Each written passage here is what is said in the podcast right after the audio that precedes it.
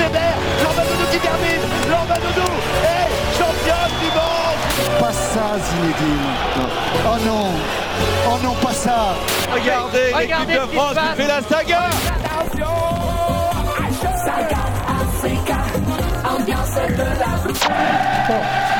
has the power to change the world. It has the power to unite people. Bonjour à tous, bienvenue dans votre émission Vivons Sport sur Cause Commune. Vous pouvez nous suivre sur 93.1 FM à Paris et en Ile-de-France et partout ailleurs sur causecommune.fm. Vous retrouverez le podcast sur l'application Cause Commune et l'application Apple Podcast sur le site et les réseaux sociaux. Merci par avance pour vos remarques, vos annonces, vos questions sur le compte Facebook de l'émission, sur mon compte Twitter Karine Bloch et sur le chat sur le canal Vivons Sport.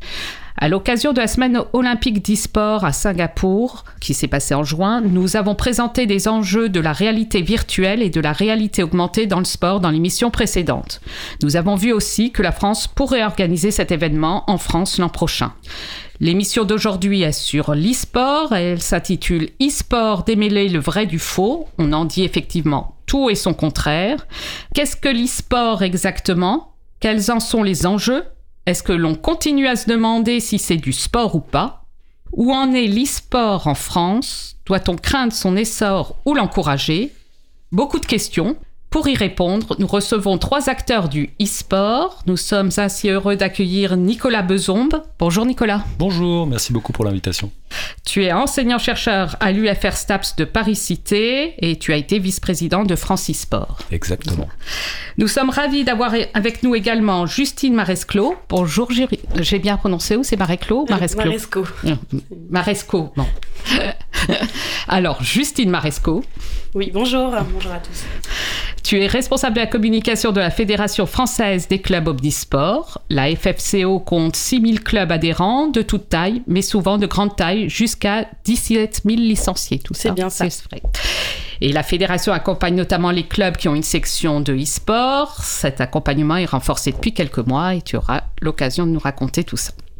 Et nous avons enfin la chance de recevoir Thierry Bardot. Bonjour Thierry. Bonjour à toutes et à tous. Tu es directeur de l'US Malakoff. C'est aussi un, c'est un club omnisport qui est adhérent à la Fédération française des clubs omnisport. Et tu, quoi, la- le club recense 28 sections, dont une section de e-sport. Et vous avez 5100 adhérents en tout. En tout cas, pour la saison dernière. C'est ça. Merci à Olivier Grieco pour la réalisation. On va commencer tout de suite avec Nicolas. Alors, j'ai dit, j'ai demandé ce qu'était le e-sport exactement. Est-ce que tu peux nous dire quel est le périmètre du e-sport? Oui, tout à fait. Alors, lorsque l'on parle d'e-sport, en fait, on parle de la pratique compétitive du jeu vidéo. C'est-à-dire, euh, l'e-sport est au jeu vidéo ce que le sport est à l'activité physique, c'est-à-dire une forme de pratique spécifique. Si on devait en donner une définition euh, un peu plus précise, c'est euh, l'affrontement codifié de joueurs lors de compétitions qui sont réglementées et organisées de jeux vidéo. C'est-à-dire, c'est toutes les compétitions qui peuvent être à la fois euh, professionnelles ou amateurs, qui peuvent se tenir dans des stades ou dans des plus petites euh, salles euh, communales, par exemple, être diffusées ou non sur n'importe quel type de jeu vidéo, pas forcément des jeux vidéo de sport, ça peut être des jeux vidéo de combat, des jeux vidéo de stratégie, des jeux vidéo de tir, des jeux vidéo de cartes, et sur n'importe quel type de support également, c'est-à-dire que ça peut se jouer à la fois sur ordinateur, sur console, mais aussi sur mobile, donc tablette ou, smartphone. Et l'e-sport, c'est vraiment le processus de sportification du jeu vidéo. C'est-à-dire, on prend un jeu vidéo et les joueurs empruntent des caractéristiques fonctionnelles apparentes au sport, et notamment euh, la compétition, sans forcément que la pratique soit elle-même reconnue par les organes traditionnels de gouvernance euh, institutionnelle du sport. Alors, parlons-en de la gouvernance, parce que c'est peut-être pour ça qu'on s'y perd un peu et qu'on ne sait plus trop ce que c'est. C- Comment ça marche en France, la gouvernance du sport, de, du e-sport? De l'e-sport. Du sport, on sait. Ouais, euh, et ben c'est euh, une gouvernance qui est très éparpillée. En fait, euh, la grande distinction entre le sport et l'e-sport, c'est que euh, les arènes virtuelles sur lesquelles les joueurs s'affrontent dans, dans l'e-sport, ce sont euh, des biens privés dont la propriété intellectuelle appartient à des éditeurs de jeux. C'est-à-dire qu'aujourd'hui, un jeu comme FIFA, euh, l'éditeur c'est Electronic Arts, et donc euh, l'éditeur de jeux a finalement euh, gouverne et régule sa propriété intellectuelle. Donc là, la, similitude la plus intéressante, elle se fait plutôt avec les industries créatives et culturelles comme la musique, le cinéma ou la littérature, dans lequel, bah, pour un film, il y a une boîte de production derrière à qui appartient le film. Et donc cette gouvernance, elle est effectuée donc par des, des acteurs privés. ces acteurs privés, leur objectif, c'est principalement de maximiser leurs profits, et donc lorsqu'ils investissent et ils allouent des ressources dans leurs écosystèmes compétitifs, ils espèrent un retour sur investissement. Donc au niveau professionnel et international, ces organismes, c'est éditeurs de jeux jouent généralement plutôt bien leur rôle parce que bah forcément vu que ces grandes compétitions internationales elles donnent elles ont de la visibilité ça attire des sponsors et donc bah, les éditeurs vont allouer des ressources pour organiser ces grands circuits compétitifs et, euh, et ça va attirer des sponsors qui vont bah, en, contrepartie à permettre des retours sur investissement aux éditeurs de jeux. Dès qu'on arrive sur des écosystèmes euh, qui sont plus amateurs eh bien là comme ça n'a pas de visibilité bah il n'y a pas de modèle économique viable et là pour le coup les éditeurs généralement ne jouent pas leur rôle de gouvernance et donc on se retrouve avec un écosystème amateur qui est très très éparpillé, très fragmenté, et donc des entités essaient petit à petit euh, bah, de trouver leur place pour jouer ce rôle de gouvernance que ne jouent pas les éditeurs, mais sachant qu'en fait ils peuvent pas réellement le jouer puisque au final bah, ça reste l'éditeur qui a le dernier mot sur, sur sa propriété intellectuelle. Alors on pourrait s'attendre avec ce que tu nous dis que c'est le ministère de l'économie seul qui serait euh, le ministère qui régule tout ça, mais c'est un peu plus compliqué que ça. On est en France. Ouais, c'est toujours mm. toujours plus compliqué. Euh, historiquement, c'est le ministère du numérique, donc le secrétariat d'État chargé au numérique était historiquement rattaché au premier ministre sous l'époque de Manuel Valls, du gouvernement Valls. Et puis ensuite, ce ministère, ce secrétariat d'État a été rattaché au ministère de l'économie, et donc c'est le ministère du numérique. Aujourd'hui, c'est Jean-Noël Barrot euh, qui en est le ministre.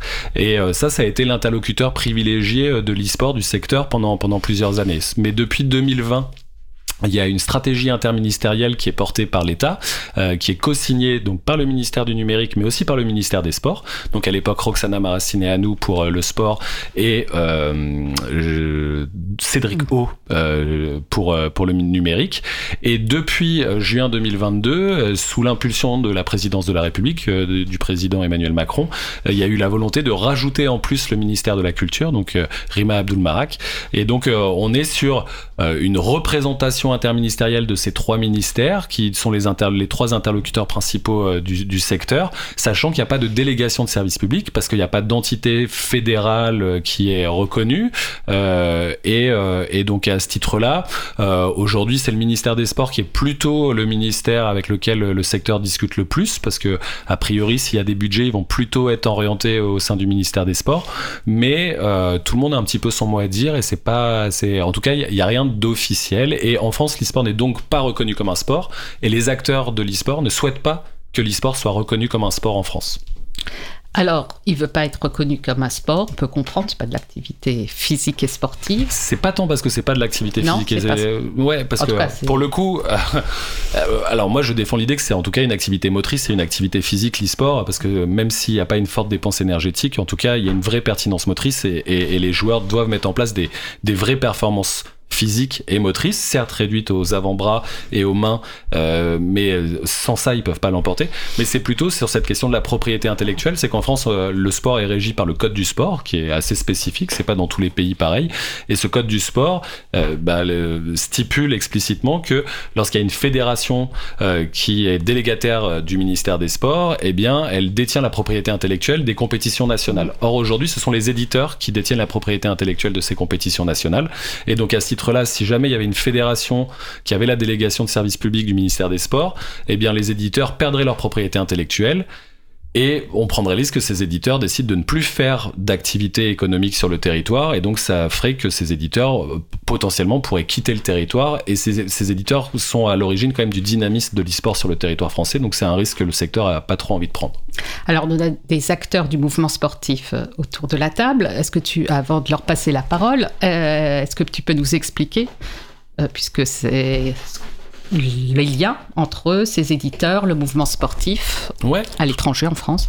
tout à fait. Alors depuis, euh, c'est pas parce que l'e-sport est pas reconnu comme un sport d'un point de vue institutionnel que le mouvement sportif et le mouvement olympique ne se sont pas intéressés à l'e-sport. Ça a démarré principalement à partir de, de, de 2015. C'est d'abord les clubs professionnels et notamment les clubs professionnels de football qui ont commencé par ça à s'intéresser à l'e-sport. Le PSG a fait partie des trois premiers clubs euh, notamment.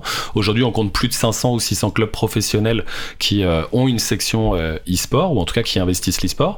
Ensuite, ça a été les ligues professionnelles euh, comme euh, la, Ligue 1 euh, qui a aujourd'hui son équivalent virtuel qui s'appelle la e-Ligue 1 sur le jeu FIFA. Ensuite, ça a été les fédérations sportives. Donc d'abord au niveau international puis au niveau national. Donc par exemple la FIFA puis ensuite la 3F, euh, mais ça a été aussi la World Sailing avec la Fédération française de voile, l'UCI pour le cyclisme avec la Fédération française de cyclisme. Il y en a aujourd'hui bien plus encore. Et des médias que l'on peut associer au sport, l'équipe, euh, euh, Bein ou encore euh, Canal+, euh, par exemple. Et puis des athlètes aussi, des athlètes soit en activité, soit à la retraite, qui ont investi l'e-sport de manière assez différente, soit par des investissements financiers, en investissant soit dans des fonds d'investissement qui eux-mêmes financent des équipes d'e-sport ou en créant leur propre équipe d'e-sport. Donc on peut citer Tony Parker avec LDLCOL, on peut citer Antoine Griezmann avec une équipe qui s'appelait Grizzly eSport. Et puis des athlètes aussi, des Olympiens ou des Paralympiens, qui euh, vont apporter leur expertise au secteur de l'e-sport et leur, euh, expérience du très haut niveau euh, sportif et de la très haute performance. Donc ça peut être des athlètes comme Mathieu Péché ou Gauthier Claus, qui sont deux séistes qui ont, fait les derniers Jeux Olympiques et médaillés olympiques, qui aujourd'hui sont les sont les managers des équipes Counter-Strike et Rocket League chez Team Vitality, ou encore euh, d'autres athlètes comme ça, Julien Beneteau par exemple, le tennisman, qui est aujourd'hui euh, le, le directeur sportif euh, d'un club comme euh, comme Game World. Et le mouvement sportif, s'il s'intéresse à l'e-sport, c'est pour des raisons qui sont très très multiples. Ça peut être à la fois pour essayer de rajeunir son audience, rajeunir ses licenciés, ou en tout cas sa fanbase, attirer peut-être de nouveaux licenciés, créer de nouvelles opportunités de partenariat économique potentiellement en ayant des nouveaux sponsors, mais ça peut être aussi la possibilité de promouvoir son sport, d'en faire un outil de détection, d'en faire aussi euh, potentiellement un, un- un outil d'éducation aux règles de son sport, promouvoir ses champions et ses championnes. Euh, ça peut aussi l'occasion de euh, faire rayonner son club, sa fédération, sa discipline sur de, nouveaux marchés. Alors à la fois des marchés sectoriels, celui des nouvelles technologies, euh, du jeu vidéo, mais aussi des nouveaux marchés euh, j'ai envie de dire géographique, faire rayonner sa marque club, par exemple en Asie, comme c'est le cas pour, pour, pour le PSG. C'est aussi la possibilité pour ces acteurs du mouvement sportif de, de d'accélérer leur transition numérique euh, notamment. Donc en fait euh, il y a plein de plein de de- d'objectifs d'attente avec euh, l'e-sport. Et donc à chaque objectif et chaque attente et ben finalement il y a une stratégie différente qui est déployée. Et c'est ça qui devient intéressant. C'est qu'en fait aujourd'hui quand on regarde le mouvement sportif et le mouvement olympique qui s'intéresse à l'e-sport c'est que les formes que ça prend sont extrêmement variées extrêmement hétérogènes et extrêmement diverses Alors Justine, je sais que vous avez fait une étude par rapport aux clubs qui chez vous ont une section e-sport et il y a plusieurs euh, modèles que vous avez. Oui, complètement. Nous, aujourd'hui, euh, on, a, on a lancé euh, les recherches, un peu la réflexion aujourd'hui sport en 2019. Euh, la crise du Covid a un peu impacté ces recherches et nous avons relancé ça en 2022-2023.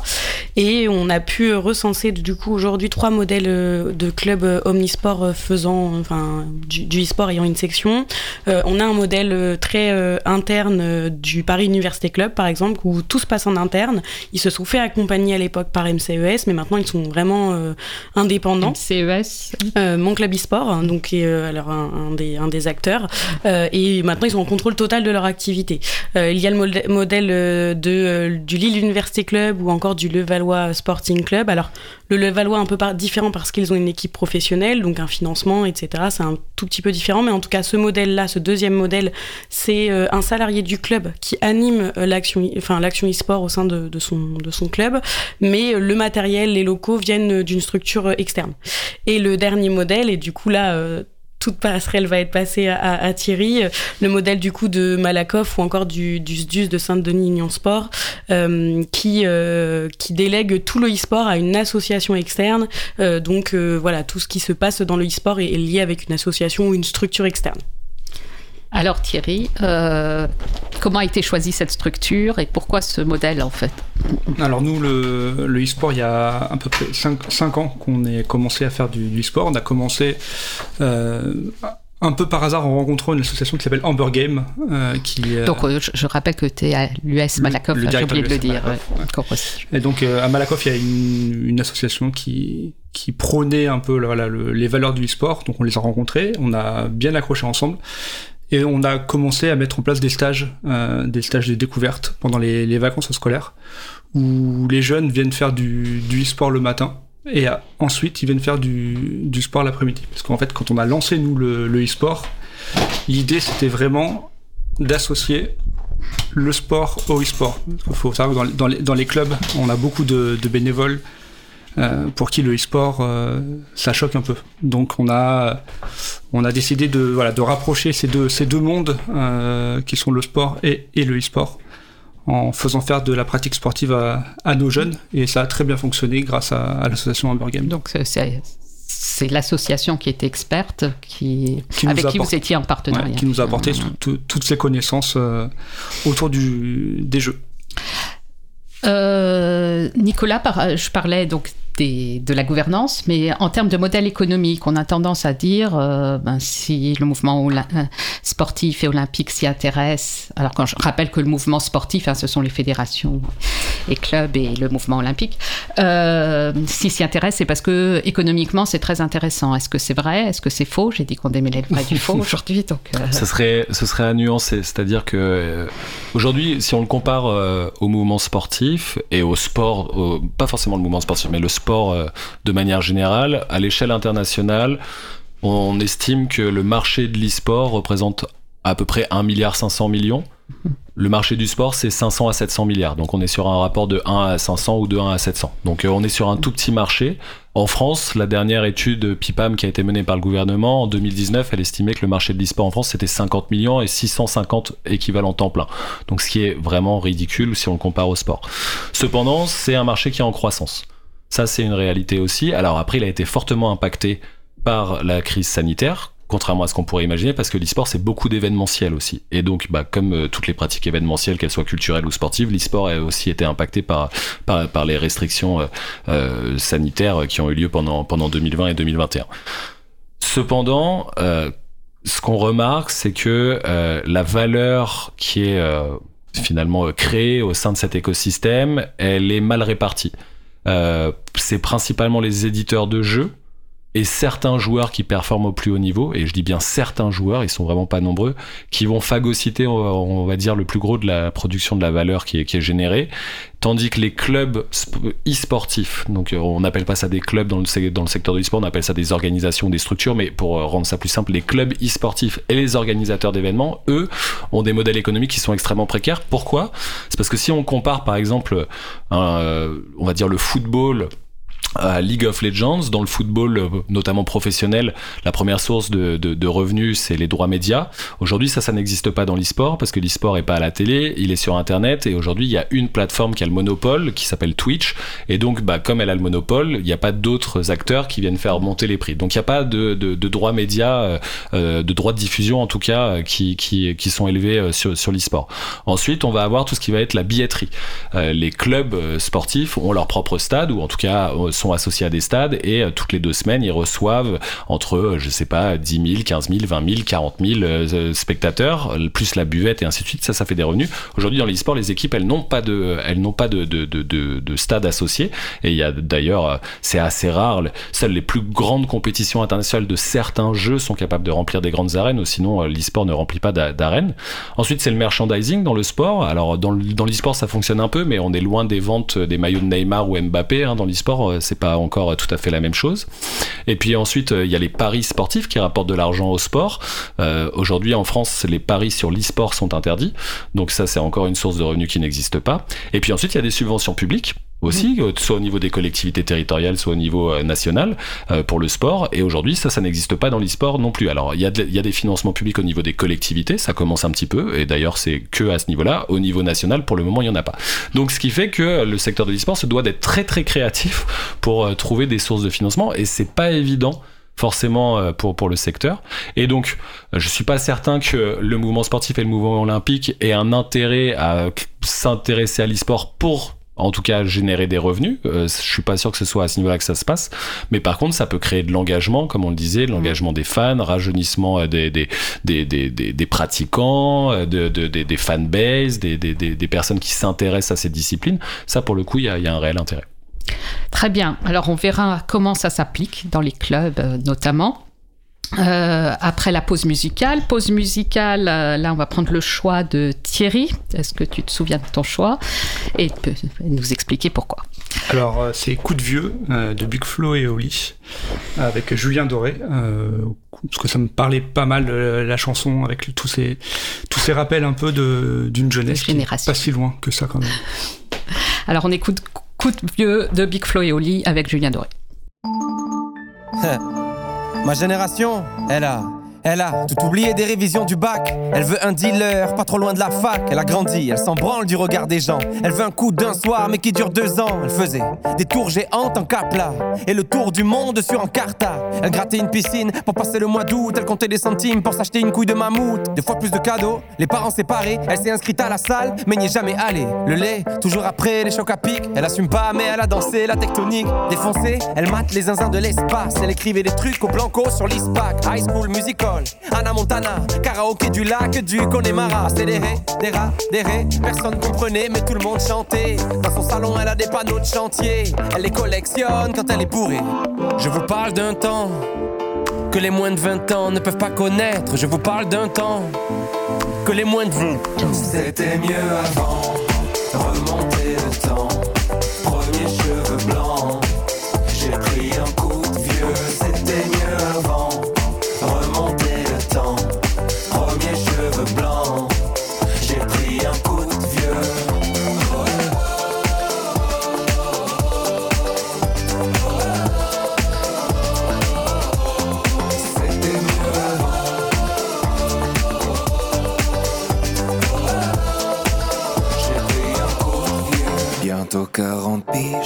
j'ai connu Zelda. J'ai vu jouer Régine et JJ Okocha. Génération spleen, booster ou 103. Les années défilent, qui se souviendra? Ma génération, elle voudrait dormir, elle est épuisée. Réussir ses partiels sans les réviser. Faire la tournée des bars jusqu'à 4h du mat, puis se taper des bars devant Mission Cléopâtre. Encore choqué par Happy Tree Friends, la farine sur le chewing-gum de 2 mètres. Elle a eu des Magics, elle a eu des Pogs. Sur le 3310, y avait Crazy Frog. Big Baby Pop, rêve de Tokyo. Elle buvait un yop devant Code Lyoko. À cause de Tony, elle voulait faire du skate. C'était Picasso quand elle était sur Pain. Déjà nostalgique de l'ancienne époque. Elle voudrait prouver à ses parents qu'ils avaient tort. Elle s'en fout un peu de savoir ce qu'il y a après la mort. Elle débat sur qui était le meilleur Pokémon. Brûler les fils de son Scooby-Doo. Dans la cuisine avec Adibou. C'était mieux avant.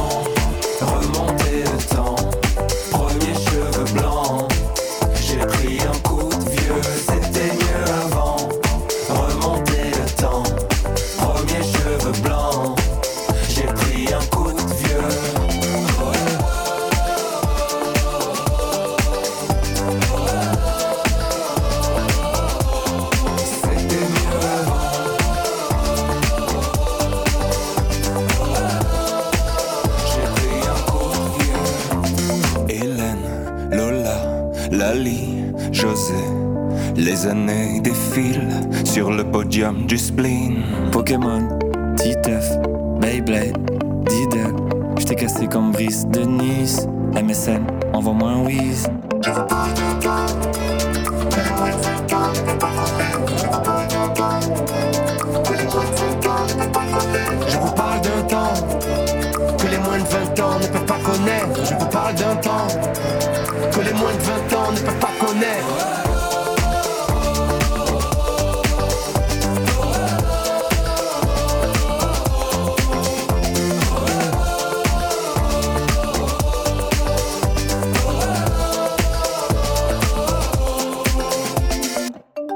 bien sur Cause Commune dans votre émission Vivons Sport. L'émission de ce jour s'intitule e-sport, démêlons le vrai du faux? Nous sommes toujours en studio avec Nicolas Bezombe, enseignant-chercheur à l'UFR STAPS de Paris-Cité, Justine Maresco, responsable de la communication de la Fédération française des clubs omnisports, et Thierry Bardot, directeur de l'US Malakoff. Alors, justement, l'US Malakoff, euh, pourquoi vous avez eu envie de faire cette, euh, cette section et comment ça marche, puisque vous disiez que vous vouliez de l'activité physique et sportive euh, un peu plus importante que juste les poignets ou les, les avant-bras. Comment Ah. ça fonctionne alors? Quand, quand, je, quand je suis arrivé au, au club il y a 6 ans, euh, c'est que le e-sport, on commence à en parler de plus en plus. Euh, c'est quelque chose qui se, dé- qui se développait de, voilà, dans, les, dans les structures. Il y avait déjà le, le PUC euh, qui avait déjà lancé une, une partie. Euh, et grâce à la FFCO, on a pu, voilà, on a pu échanger, rencontrer d'autres, d'autres acteurs. Moi, j'ai eu la chance de rencontrer l'association Amber Game sur euh, Van Malakoff. Euh, et on a décidé de, mettre ça en place, mais comme je le disais tout à l'heure, les, les bénévoles ne voyaient pas ça forcément d'un bon oeil. Donc euh, on a pris le parti d'amener les jeunes qui font du, jeu vidéo vers l'activité sportive. Donc Amber Game nous fait une, heure et demie de- d'activité e-sport par semaine maintenant. Et derrière, on incite, parce que c'est compliqué de, de les obliger, mais on incite fortement les jeunes à faire une activité sportive. Et ça marche très bien. Euh, on l'a vu là depuis deux ans où la section est lancée. Tous les jeunes qui sont sur la partie sport font du sport à côté et les parents sont très contents parce que c'est des jeunes qui faisaient plus de sport, qui étaient réfractaires à l'idée d'aller faire même du sport à l'école. Du coup, l'idée, c'est de rassurer les parents. On rassure les parents parce qu'il y a toute une partie pédagogie euh, où euh, on n'est pas là juste une heure et demie sur la, sur la console, il y a tout un aspect de, de prévention, de, de respect des, des règles. C'est comme, euh, comme dans la partie sportive, on leur a appris la partie, euh, le respect des règles dans, dans le e-sport, savoir que c'est pas la peine de passer euh, toute sa nuit sur une console pour pouvoir euh, faire une pratique e-sportive.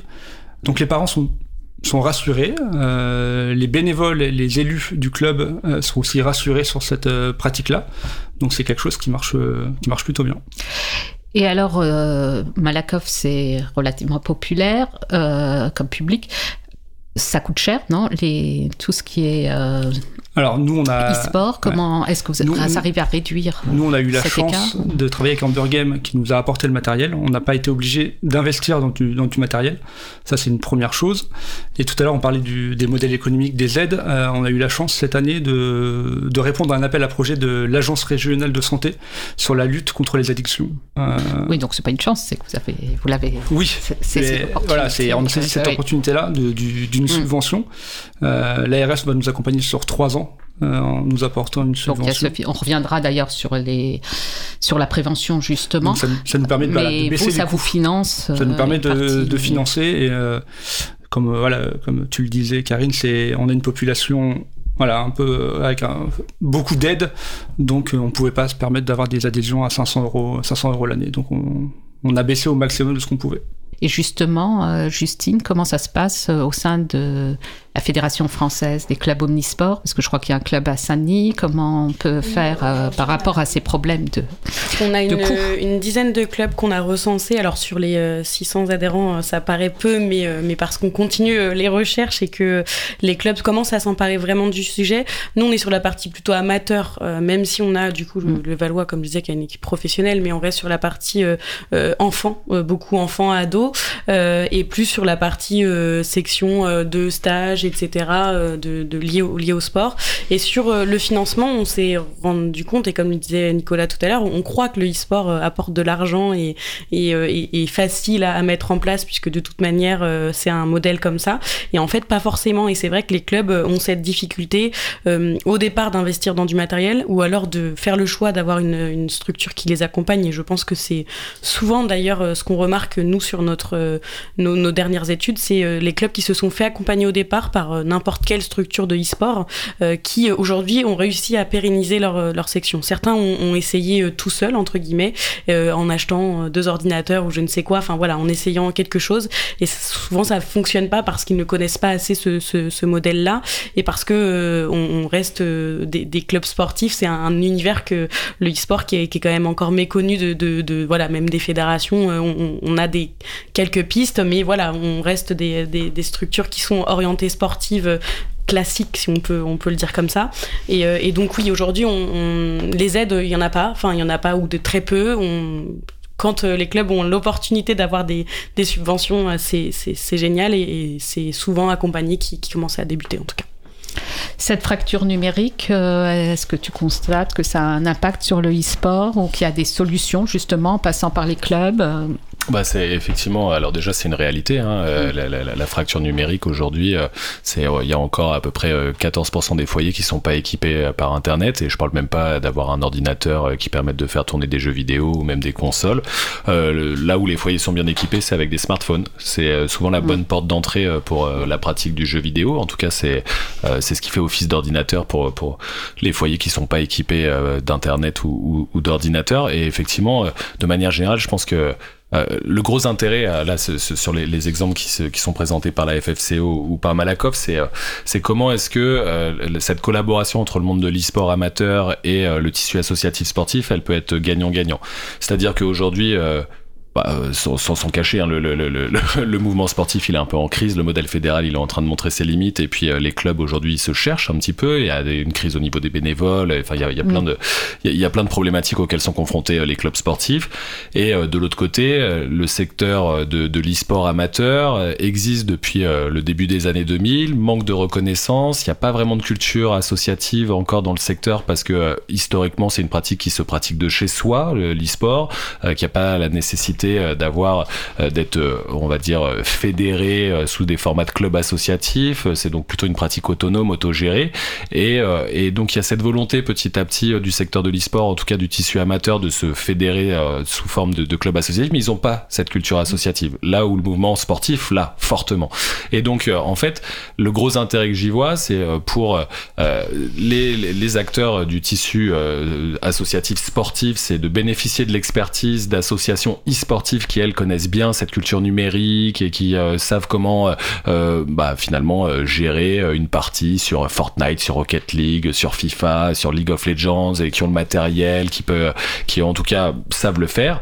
Mais de l'autre côté, c'est le secteur de l'e-sport, lui, il a besoin d'avoir finalement l'expertise associative du mouvement sportif sur bah, organiser des assemblées générales tous les ans, faire des bilans financiers, des bilans moraux, comment est-ce que on élit un président et que c'est pas juste le président qui est là pour tout le temps et que euh, on a mais parce que ces associations e-sportives elles sont créées par des tout jeunes aussi, c'est des adolescents pour la plupart donc euh, enfin c'est normal de pas savoir moi à 18 ans, j'aurais été bien incapable de créer mon association si j'avais pas été accompagné. Donc euh, c'est là aussi où j'y vois un réel intérêt et donc les clubs comme comme Malakoff, comme le Valois, comme le PUC, le, le, Luc à Lille et ainsi de suite, c'est des clubs aussi qui per- permettent à des jeunes issus des classes populaires de pouvoir bénéficier d'un encadrement sur place avec du matériel auquel ils n'ont pas forcément accès chez eux. Donc euh, ils peuvent jouer à Fortnite comme leurs copains qui leur en parlent, mais eux ils peuvent pas y jouer chez eux. Donc là ils peuvent le faire à Malakoff euh, ou, euh, ou au, PUC ou au Luc et, et- ça c'est une très bonne chose. Et puis ça rassure comme on le disait les parents, ça rassure les pouvoirs publics, ça rassure finalement le club de voir que bah on peut transmettre des consignes, on peut faire évoluer les séances, on peut finalement apprendre à gagner tout en restant modeste, à perdre sans s'énerver, on peut participer à des événements, on peut finalement aussi avoir un sentiment d'appartenance au club, euh, chose qui est hyper importante en fait pour ces jeunes et réduire cette fracture numérique et cet électronisme euh, parce que en allumant un ordinateur pour jouer à Rocket League, bah en fait c'est aussi apprendre à ouvrir une application comme Word, comme PowerPoint, comme Excel et ainsi de suite. Et donc c'est des portes d'entrée. Je dis pas qu'il y a tout le temps des transferts de compétences, mais c'est des portes d'entrée. Et alors, ce sont des portes d'entrée pour les garçons ou pour les garçons et les filles? Et Où en est la place de la femme? C'est c'est une question qu'on qu'on pose euh, très régulièrement dans cette émission. hein. Pour tous les, pour, euh, les sports classiques, c'est une question constante pour les pratiquants, la gouvernance, euh, l'encadrement. Qu'en est-il du e-sport? Alors, moi, Alors, je- on va je peut-être je- on va ouais, peut-être ouais. commencer par euh, le mouvement associatif, Bah, sur euh, le- sportif, et puis on. Sur le mouvement, nous, euh, associatif, et alors là, euh, je parle en- avec euh, le regard que nous, on a, de ce qu'on a cru, enfin, de ce qu'on voit en tout cas, c'est que il y a autant de femmes et d'hommes qui jouent aux jeux vidéo. Il y a des études qui prouvent que, effectivement, on, on penserait que ce soit plus les, les garçons, mais c'est pas du tout le cas. Par contre, effectivement, quand on rentre dans la compétition, c'est quand même plus orienté les hommes 18-25 ans. Et donc, euh, et donc voilà, les femmes sont un peu moins représentées dans le côté compétitif, euh, même si voilà, aujourd'hui il existe des associations euh, qui, qui les accompagnent, mais en tout cas nous c'est le retour qu'on a Euh, dans les clubs. Bah, je laisserai Ouais. peut-être Thierry parler sur le côté ça se Malakoff. passe à. Malakoff. Alors, nous, à Ouais. Malakoff, sur les, sur les stages, euh, quand on a une quinzaine de jeunes, on a grand maximum deux filles. Euh, sur la section où on a 10, 10, 10 enfants, on a que des garçons. Là, sur le stage qu'on organise au mois de juillet, on a réussi à avoir trois, trois jeunes filles. Est-ce que vous les cherchez? Non, pas forcément, mais ça commence à faire du, du Mm. bouche à oreille. Ça peut être des, des parents qui en parlent euh, entre eux, mais c'est vrai que nous, on a du mal, en tout cas, à attirer les, à attirer les jeunes filles. Et pourtant, on est, on est sur des, des jeunes, on a entre, ils sont entre 8 et 13 ans, mais euh, dès, on voit dès le départ que c'est plus les garçons que, que les jeunes filles. Et alors, est-ce que c'est représentatif euh, Complètement. C'est une réalité, euh, comme ça a été rappelé, euh, il y a autant de garçons que de filles qui jouent aux jeux vidéo. La, la- la répartition est 50-50, mais dès qu'on va sur une pratique compétitive, le- la part de jeunes femmes chute à 6%. 94% d'hommes et 6% de femmes, donc on est à peu près sur euh, ces, ces répartitions-là aussi. Euh, les raisons, elles sont multiples, bien évidemment. Il y a des questions de construction sociale, de marketing genré du jeu vidéo, euh, de euh, manière générale de ma- marketing genré des nouvelles technologies, euh, que ce soit l'informatique, que ce soit la mécanique ou des choses comme ça. Et en plus, c'est des pratiques qui se jouent beaucoup en ligne et comme toutes les pratiques en ligne, que ce soit les réseaux sociaux, Internet et notamment les jeux en ligne aussi, bah, on se retrouve avec euh, des populations qui se font discriminer euh, pour leur genre en plus de leur niveau. Donc euh, c'est sûr que c'est un espace qui, comme ça, de prime abord, est pas très accueillant pour, pour, les jeunes femmes. Il y a plein d'initiatives, par contre, qui sont mises en place pour leur permettre, en tout cas, de, de, s'exprimer dans des espaces qui sont les plus sécurisés possibles. Moi, je fais partie des gens qui prônent la discrimination positive, hein, à savoir mettre en place des équipes strictement féminines, créer des tournois exclusivement féminins, voire des stages que pour les petites filles, euh, pour s'assurer que bah, finalement, en fait, euh, elles sont entre copines, ça les rassure, elles ont potentiellement euh, euh, une copine avec qui elles, enfin, elles savent qu'elles seront pas avec qu'avec des garçons et qu'elles auront euh, des copines qui seront là avec elles. C'est aussi des possibilités. On peut aussi s'appuyer sur certains jeux qui sont réputés comme étant plus féminins, des jeux de danse par exemple, ou des jeux de réflexion, ou des jeux de rôle qui, dans lesquels elles, s'expriment un peu plus parfois. Mais l'idée étant qu'elles puissent aussi jouer à tous les jeux qui, qui existent sur le marché. Donc euh, Ouais, c'est euh, c'est une vraie réalité, mais c'est euh, alors il y a beaucoup d'initiatives qui sont mises en place. Pour l'instant, on essaie de mesurer un peu l'impact de ces initiatives. Pour l'instant, euh, ça a pas encore d'impact, mais parce que euh, c'est difficile de déconstruire des, des, des, des centaines d'années de construction sociale patriarcale en quelques quelques années, quoi. Ça va prendre du temps. Dans les évolutions récentes, il y a le jeu FIFA qui met des joueuses. euh, Ils l'ont de- arrêté. Ils ont arrêté? Oui. Bon, bah, me voilà bien déçu parce que. Euh, mais par contre, ça, je crois que ça n'est pas arrêté. Le club de Levallois crée une équipe féminine, il me semble. Sûrement, Ouais. complètement. Bon, je... J'habite à Levallois. avec euh, Ouais. Gamers Origin, un Géo, Ouais. Team Géo et Team Géo. Je suis levalloisienne, hein, ouais, c'est pour ça que Et je- donc, les, euh, les infos vont plus vite. Géo a créé son équipe féminine sur League of Legends qui s'appelle Géo Aurora euh, parce que l'éditeur de jeu a décidé de mettre en place un championnat régulier exclusivement féminin euh, alors que pendant 5 ans il disait qu'il voulait pas faire de discrimination positive et puis ils ont fini par le faire et étonnamment il n'y a jamais eu autant de joueuses et d'équipes euh, féminines qui se sont créées. Bon, donc ça va peut-être de ce côté-là évoluer dans, le bon sens. Alors, on parlera après, puisqu'on a parlé de construction sociale aussi, de ce qui fait peur, et on verra euh, si on a raison ou pas euh, d'avoir peur. Euh, on va faire la pause musicale avec ton choix, Nicolas. Alors, tu m'avais proposé deux choses, de Chassol. Ouais. J'ai pris Savannah Céline Aya. Tu Ouais. peux nous expliquer ton choix? Ouais, tout à fait. Euh, donc euh, Chassol, euh, c'est un, un musicien, euh, compositeur, interprète, euh, pianiste, et, et il a fait tout un album qui s'appelle Ludi. Donc Ludi, euh, le jeu, et euh, il aime beaucoup jouer avec avec euh, finalement la, la verbalité, l'expression, et donc il est parti au Japon dans les salles d'arcade. Il est allé dans des, des, des, des, des fêtes foraines avec des roller coasters et dans des cours de récréation et en, en prenant des sons, en filmant, et il en a fait un album musical qui est assez euh, assez riche. Et euh, je trouve que la proposition est, est su- enfin en tout cas moi elle me plaît beaucoup. Et donc dans le cadre d'une émission sur le jeu, je trouvais que c'était euh, pertinent. Et là donc euh, ce, ce titre là c'est euh, c'est des, des petites filles qui jouent à un jeu un jeu de, de voix où elles s'appellent en se tapant dans les mains. Et il en a il, il a réussi à en tirer une musicalité qui est assez cool. Après ce qu'on vient de dire, j'ai fait le choix d'avoir trois filles, effectivement. Alors on écoute euh, Savannah Céline Aya de Chassol.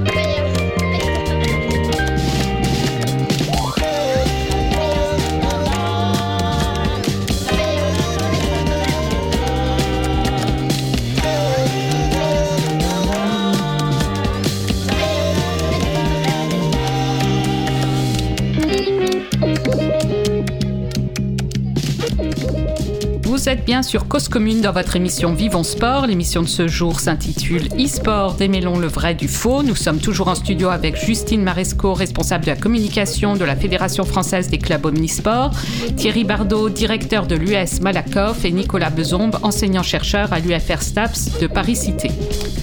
Alors, euh, tu commençais à l'aborder, Thierry, euh, la question de la prévention, et notamment, on va commencer par les risques sanitaires dont on parle beaucoup, et notamment euh, des addictions, puisque quand on pense euh, jeux vidéo, on pense écran, et quand on pense écran, on peut penser addiction et sédentarité, hein, je parlais de santé. Alors, euh, comment vous vous y prenez sur ces questions-là, puisqu'il y a un financement RS, euh, Ouais. Agence régionale de santé, je rappelle. Justement, c'était un peu Mm. l'idée de, de sortir les, les jeunes de, derrière les écrans. Euh, donc on est passé par deux, deux étapes. Il y a une première étape où c'est avec euh, l'association Humber Game qui fait tout un aspect prévention au début de, des séances leur rappelant les, les, les règles à respecter, pas trop d'écran, une, une pratique un peu euh, voilà respectueuse. Euh, et l'autre aspect, c'est derrière euh, lutter contre la sédentarité, notamment en allant faire une activité sportive. Les obliger un peu à, à faire du sport. Euh, tout à l'heure, Nicolas parlait de, bouger les mains, etc. Et nous, on a essayé de leur apporter un peu plus aussi, qu'ils aillent faire euh, une activité, euh, une activité un peu plus, un, peu plus de mouvement. Alors, on a fait deux étapes. On avait fait une première étape où c'était vraiment une activité sportive tournée autour du jeu vidéo. Donc là, ils avaient il faisait une activité physique, un peu dans l'esprit jeu vidéo, avec des arcs nerfs, des, des choses comme ça. Et on l'a fait un peu évoluer maintenant vers plus une activité spo- sportive classique. Euh, mais voilà, il y avait les deux, les deux aspects, mais l'idée c'était vraiment de faire bouger les, les jeunes. C'est l'enjeu des autres euh, clubs euh, Oui, de la complètement. Nous aujourd'hui, euh, et c'est aussi l'enjeu de la fédération hein, d'aller sur ce sujet-là entre guillemets, c'est euh, pourquoi nous fédération on s'interpelle et, et tout le mouvement sportif s'interpelle. Euh, Nicolas l'a dit tout à l'heure, nous c'est plutôt sur le côté social de euh, les enfants qui sont derrière leurs écrans et qui ne sont plus au, au club. hein. De 12 à 18 ans, on n'a plus les ados, on les voit plus. Enfin, c'est un, un vrai un vrai fait dans beaucoup de clubs et, et même plus jeunes. Et du coup, on, on leur les clubs qui proposent du e-sport, du coup, réintéressent potentiellement ces, ces enfants. Et puis en plus, ils apportent un cadre. Donc comme le dit Thierry, nous, c'est vraiment un enjeu.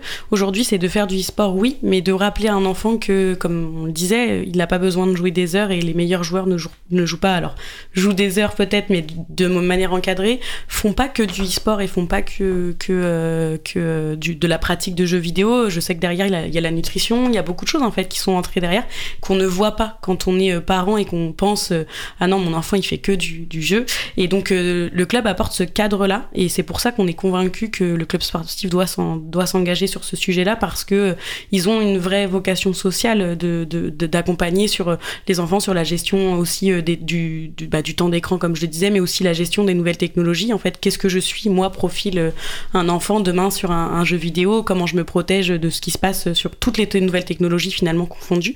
Et aujourd'hui, en fait, c'est ça que l'enjeu, nous, de notre fédération, d'accompagner sur ce sujet-là et des clubs forcément. De, parce qu'encore une on le disait, euh, il y a les élus derrière, il y a, des personnes qui ont euh, été un peu réfractaires au e-sport parce que ça fait peur et parce qu'on se dit, euh, mince, mais ils vont juste jouer, alors qu'au final, il y a beaucoup plus d'enjeux que, ça. Alors, il y a les enjeux sanitaires, il y a ce dont on parle aussi beaucoup, c'est de la violence. Est-ce que les jeux vidéo ren- rendent violence? C'est quelque chose qui revient régulièrement. Nicolas, euh, de- la relation entre Ouais. euh, ces Euh, bah, questions-là euh, Aujourd'hui, de violence et de jeux vidéo. Il n'y a pas de consensus scientifique déjà sur le terme d'addiction aux jeux vidéo. Euh, on parlerait plutôt de pratique compulsive à la limite, mais ça concerne 0,2% des 2% de la population qui sont euh, dans des centres d'addictologie. Donc euh, on voit que ça concerne une Bah, euh, infime partie. Et sur la question de la violence, même chose aujourd'hui. euh, Il y a même aujourd'hui toutes les études qui sont menées, tout- notamment toutes les méta-analyses qui sont menées euh, sur la question euh, du lien entre exposition ou pratique euh, de médias violents et euh, leurs conséquences sur les comportements agressifs à long terme euh, des, des, pratiquants ou des personnes qui ont été exposées. Aujourd'hui, euh, il n'y a pas de, y a y a pas de, causalité significative qui a été démontrée, tout au plus des, des corrélations, mais qui sont dans les deux sens. C'est-à-dire, est-ce que finalement les gens et les les jeunes en l'occurrence parce que c'est souvent des jeunes hein, ils pratiquent le jeu vidéo euh, et euh, ils ont un comportement violent parce, qu'ils pratiquent le jeu vidéo ou est-ce qu'ils ont déjà on va dire une appétence pour les comportements violents et donc ils se tournent vers des jeux vidéo qui euh, ont des contenus violents? Aujourd'hui très honnêtement quand en fait, ce thème-là, il revient à chaque fois qu'il y a un, un épiphénomène de, violence dans la société, que ce soit une tuerie de masse, une tuerie scolaire ou des émeutes actuellement. Mais la réalité, c'est qu'il n'y a rien pour l'étayer. Et, euh, et, que donc euh, euh, cette question c'est surtout la, la, question de l'accompagnement et de l'encadrement. C'est-à-dire que moi ce que je défends c'est l'idée que le jeu vidéo et l'e-sport en particulier ça n'a pas de valeur intrinsèque. De la même manière que le sport n'a pas de valeur intrinsèque pourquoi est-ce qu'aujourd'hui on valorise énormément la pratique sportive? C'est parce qu'il y a des politiques publiques qui sont mises en place depuis des dizaines et des dizaines d'années pour, pour, pour le sport. Mais le sport a aussi bien servi les pires dictatures fascistes et les régimes nazis que on, les, on le rappelle régulièrement que l'émancipation des, des, des, esclaves grâce à la capoeira au Brésil quoi. Donc c'est qu'est-ce qu'on en fait en fait de la pratique. Et euh, c'est pour ça que moi je trouve ça euh, super ce que font euh, les clubs sportifs aujourd'hui. Et, et c'est qu'en fait ils viennent donner un cadre qui va leur permettre de transmettre des bonnes pratiques, rappeler effectivement que euh, en fait le jeu vidéo c'est une pratique culturelle et sportive si on veut l'appeler une pratique sportive, mais au moins une pratique culturelle parmi tant d'autres, et que donc ce qui est important, c'est que les jeunes ils jouent aux jeux vidéo, mais qu'à côté de ça, ils continuent de lire, ils continuent de voir leurs amis, ils continuent d'aller au cinéma, ils continuent à d'avoir des notes qui sont leurs notes, qu'elles soient bonnes ou modestes, mais en tout cas qui, continuent à avoir. Pas de Exactement, c'est toujours, c'est en tout cas, voilà, l'idée c'est la pluralité d'activités qui est importante. Et sur la question de la, la sédentarité, moi, moi je trouve bien évidemment il faut lutter contre la sédentarité, mais ce que je remarque c'est que euh, on conditionne la pratique de l'e-sport au fait d'avoir une activité physique, mais euh, en tout cas, ce qu'on impose à l'e-sport, on le fait pas pour les autres pratiques sédentaires. C'est-à-dire que, par exemple, pour, euh, j'ai jamais entendu un, club omnisport qui faisait une section, une section échec, bah faire, ok, on conditionne une heure d'échec à une heure de pratique sportive. Où euh, on fait une heure de lecture mais après tu vas faire une heure de pratique sportive. Mais ça on le fait avec le jeu vidéo mais on le fait pas avec les autres pratiques sédentaires. Ça m'a toujours euh, interpellé. Alors pour euh, revenir sur les questions de, de violence il euh, y a quand même et des classifications et je vais vous laisser en parler. Euh, quand je fais des interventions sur le numérique, il y a ce qui me revient beaucoup quand même, c'est sur les forums de jeux vidéo, euh, des problèmes soit de radicalisation, soit des prédateurs, soit juste des propos, quoi, juste, mais ça peut être très grave, des propos hostiles, hein, le flaming. Euh, Est-ce que vous faites de la prévention aussi par rapport à ces questions-là euh... Alors nous, à Malakoff, la, prévention, c'est on, enfin, on met pas le, le e-sport dans une catégorie à part. La prévention, on l'a fait pour tous nos adhérents, euh, pour les, euh, bah, sur les 5100 mmh. adhérents, on a pas, on a euh, 3000, 3000, 3000 enfants, euh, 3000 jeunes, euh, et c'est la problématique est la même, parce que c'est eux aussi qui vont sur les forums euh, et qui sont, qui subissent ça sur les, mmh. les, réseaux sociaux. Donc on essaye de mettre en place des, bah, notamment aussi grâce à la Fédération française des clubs omnisports, qui a, qui a un aspect sur euh, la lutte contre les violences. C'est, mmh c'est malheureusement c'est pour tout le monde. Et tout, tout, le monde est sur les, les, écrans de toute façon, donc euh, on est bien d'accord et que ça ne se passe pas que dans les, devant les écrans. Uh. Par rapport à, à, cette classification, est-ce que aussi ça permet euh, comment c'est fait d'abord? Je sais pas qui veut prendre la parole là-dessus sur la classification. Par... Bah, donc c'est la, la, classification PEGI, euh, Pan European Game euh, et le I, je sais plus ce que ça veut dire, euh, qui est faite par les éditeurs de jeux, qui est finalement une autorégulation de la part des éditeurs de jeux, qui est en fait des tranches d'âge conseillées pour les jeux. Donc c'est PEGI 3, 7, 12, 16 ou 18. Aujourd'hui, l'important c'est surtout que les parents soient informés qu'elle existe et donc ça reste un conseil, hein, bien évidemment, c'est pas une interdiction comme pour le cinéma et les films, mais euh, euh, voilà, il euh, y a des jeux qui sont déconseillés à des enfants qui auraient moins de 12 ans ou moins de 16 ans ou moins de 18 ans, donc ça, ça, ça paraît essentiel en tout cas d'avoir de, connaissance de ces, de, de ces éléments-là. Et puis sur la question du cyberharcèlement, bien évidemment, hein, les, les, les, formes de cyberharcèlement, elles sont pas spécifiques à l'e-sport. Il y en a qui sont totalement spécifiques à l'e-sport en jeu, mais sinon, mm. tous les citoyens et toutes les citoyennes sont forcément exposés à un moment donné sur sur, ces questions-là, euh, qui peuvent prendre plein de formes très différentes. Et, euh, là aussi, euh, ce qu'il faut, moi je crois que l'e-sport, en tout cas, c'est un très bon outil pour essayer de, de, de, on va dire, de faire la promotion d'une citoyenneté numérique.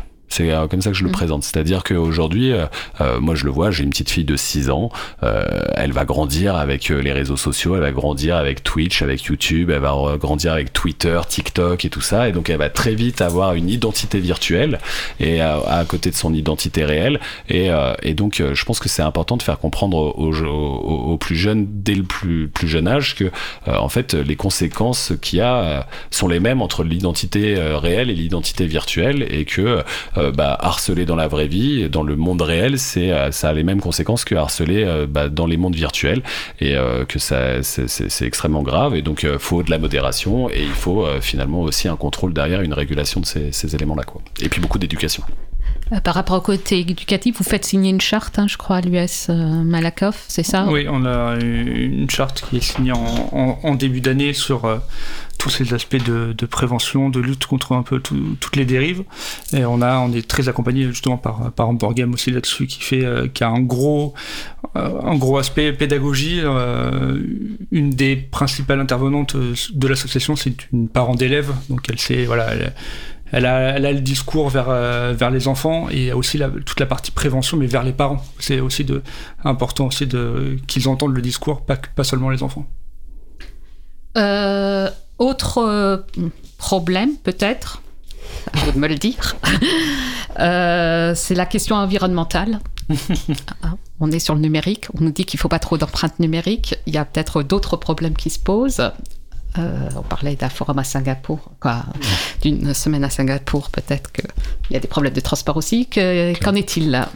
C'est un sujet qui est encore peu abordé dans le secteur. Euh, cependant, ce qui est intéressant, c'est qu'on est sur une pratique qui est quand même fortement euh, pratiquée, justement par des nouvelles, par des jeunes générations, les générations euh, Z, génération Alpha, qui, euh, de manière générale, euh, sont assez impliquées sur ces questions euh, et, euh, environnementales, écologiques, et donc qui euh, essaient de faire attention à ça. Euh, Aujourd'hui, on essaie d'évaluer pour la- depuis l'année dernière euh, l'empreinte carbone des, événements amateurs qui en France. Donc, il le plus gros événement amateur qui, a lieu chaque année en France. Ça s'appelle la Gamers Assembly. Ça a lieu chaque année euh, le week-end de Pâques à, Poitiers. Et donc, depuis deux ans, euh, bah, on, évalue l'empreinte carbone. La première année, on a juste évalué l'empreinte carbone de la mobilité, c'est-à-dire euh, les, trajets pour venir et les trajets ensuite sur place, euh, et simplement des joueurs, de leur staff et des bénévoles. Là, cette année, on a rajouté l'empreinte euh, carbone aussi de l'énergie, donc euh, électricité, nourriture, eau, et euh, pas simplement de la mobilité des, des joueurs et des accompagnateurs, mais aussi des visiteurs et ainsi de suite.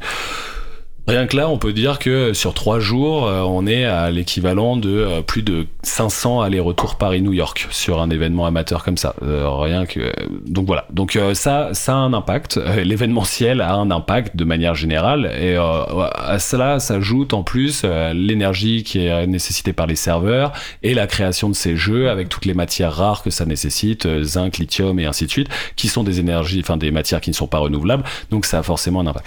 Donc il y, y a un moment, il va falloir euh, penser cette question-là. Est-ce qu'il faut aller vers de la décroissance?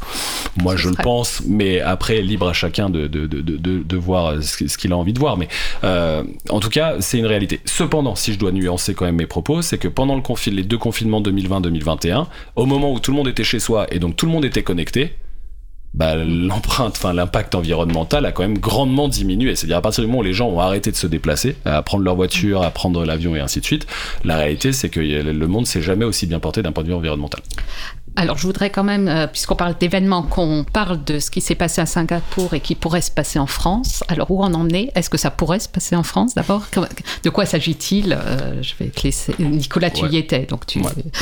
On a un témoin. Donc après, euh, ça, fait cinq ans que le mouvement olympique s'intéresse à l'e-sport. Ils ont défini, le mouvement olympique a défini une stratégie qui s'est concrétisée, en tout cas euh, pour la première fois, en un événement physique qui s'est tenu à Singapour, qui s'appelle l'Olympic eSports Week, qui euh, se décline en quatre piliers, des finales sur des sports virtuels, une dizaine de sports virtuels qui s'appellent les Olympic eSports Series, des espaces de, tests et de démonstrations, donc ce qu'on appelle du free play ou des démo zones, de plein de sports virtuels et d'e-sport. On avait le ping VR la dernière fois qui a été Exactement, exactement, le ping VR avec la Fédération française de tennis de table. Euh, Il y avait des exhibitions, des show matchs de d'e-sport, j'ai envie de dire plus populaires, qui n'ont pas de lien spécialement avec le monde sportif, euh, donc Street Fighter, Rocket League euh, euh, notamment, mais aussi NBA 2K. Et puis euh, le quatrième pilier, c'était une journée de conférences autour de thématiques euh, prévention de la santé, environnement, euh, euh, euh, optimisation de la performance euh, et plein de sujets comme ça. Cet événement, il a euh, donc euh, duré trois jours à Singapour. Il y a eu 20 000 spectateurs sur les trois jours, 130 athlètes, si on a envie de les appeler des athlètes en tout cas. Donc parmi les, tournois en compétition, il y avait Zwift pour le vélo, il y avait Virtual Regatta pour la voile, euh, il y avait le Virtual Taekwondo pour le taekwondo, il y avait du sim racing, donc de la je- on approche ouais. de la fin de l'émission. Conduite automobile, bref, plein de choses comme ça. Et la France, depuis euh, ce janvier dernier, euh, souhaite accueillir, en tout cas à la ministre des Sports, par l'intermédiaire de la ministre des Sports, Amélie Oudéa-Castera, euh, la France a, a souhaité peut-être accueillir la prochaine édition euh, qui pourrait se tenir fin 2024, peut-être début 2025. La France doit se positionner d'ici d'ici juillet.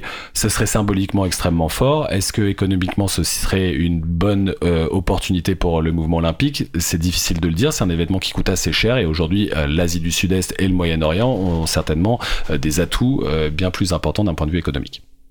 Alors justement, le mouvement sportif, euh, que ça soit là-dessus ou autre chose, est-ce que vous avez des attentes par rapport euh, à nos ministères, notre euh, Ah, ah, Nous, nous, la crainte, c'est l'après 2024. Mm. Savoir, euh, aujourd'hui, il y a, on va dire entre, entre guillemets, Mm. beaucoup d'argent, euh, même s'il n'y en a jamais assez, mais euh, qu'est-ce qui va se passer après 2024 Euh, Les financements, les associations sportives sont, connaissent voilà, des, une crise, comme le disait tout à l'heure Nicolas, de bénévolat, de, de financement. Les subventions municipales baissent. Nous, à Malakoff, on a une très forte baisse.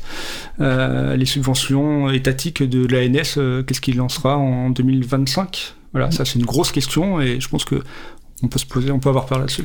Je pense, je pense qu'effectivement, Thierry a très bien résumé. C'est un vrai sujet aujourd'hui parce qu'on le voit dans plusieurs de nos clubs. Hein. Malakoff n'est pas le seul, loin de là, où euh, les subventions baissent et donc il y a un nouveau modèle à se construire. L'e-sport, on peut en faire partie, euh, d'où le développement, euh, peut faire partie de d'autres sections intéressantes de nouvelles pratiques. Nous, on les casse, on le e-sport, on le classe dans les nouvelles pratiques finalement, même si c'est pas si nouveau.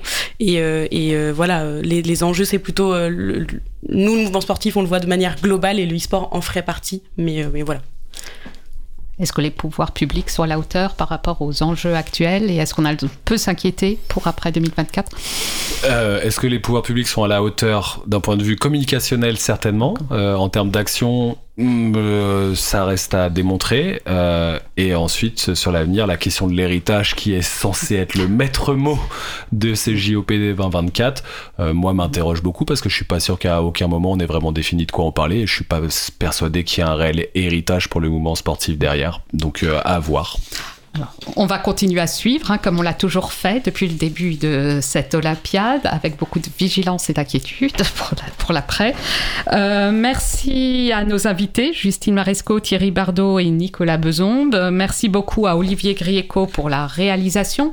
Cette émission était donc la dernière de cette saison. Nous vous donnons rendez-vous pour Vivons Sport en septembre, pour une saison exceptionnelle, on, on l'a dit. Euh, elle démarrera avec la Coupe du Monde de rugby sur notre territoire et terminera bien sûr avec les Jeux olympiques et paralympiques. Peut-être qu'elle verra euh, une semaine olympique euh, d'e-sport, on ne sait pas encore. Nous continuerons à parler de ces événements et de tout le reste sous l'angle de l'impact sociétal. Nous resterons vigilants et aiderons tous ceux qui agissent pour une meilleure performance sociale du sport. D'ici là, n'hésitez pas à échanger avec nous, à nous adresser vos annonces, remarques et questions sur le chat sur le canal Vivons Sport, sur le compte Facebook de l'émission, sur mon compte Twitter Karine Bloch. Bel été, bon sport à toutes et à tous, avec de la pratique pour votre bien-être, voire pour vous challenger si vous le souhaitez, avec aussi des émotions partagées sur des événements sportifs. Et donc, à très vite.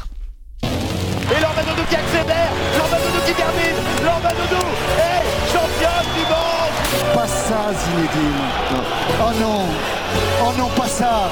Regardez, l'équipe de France qui fait la saga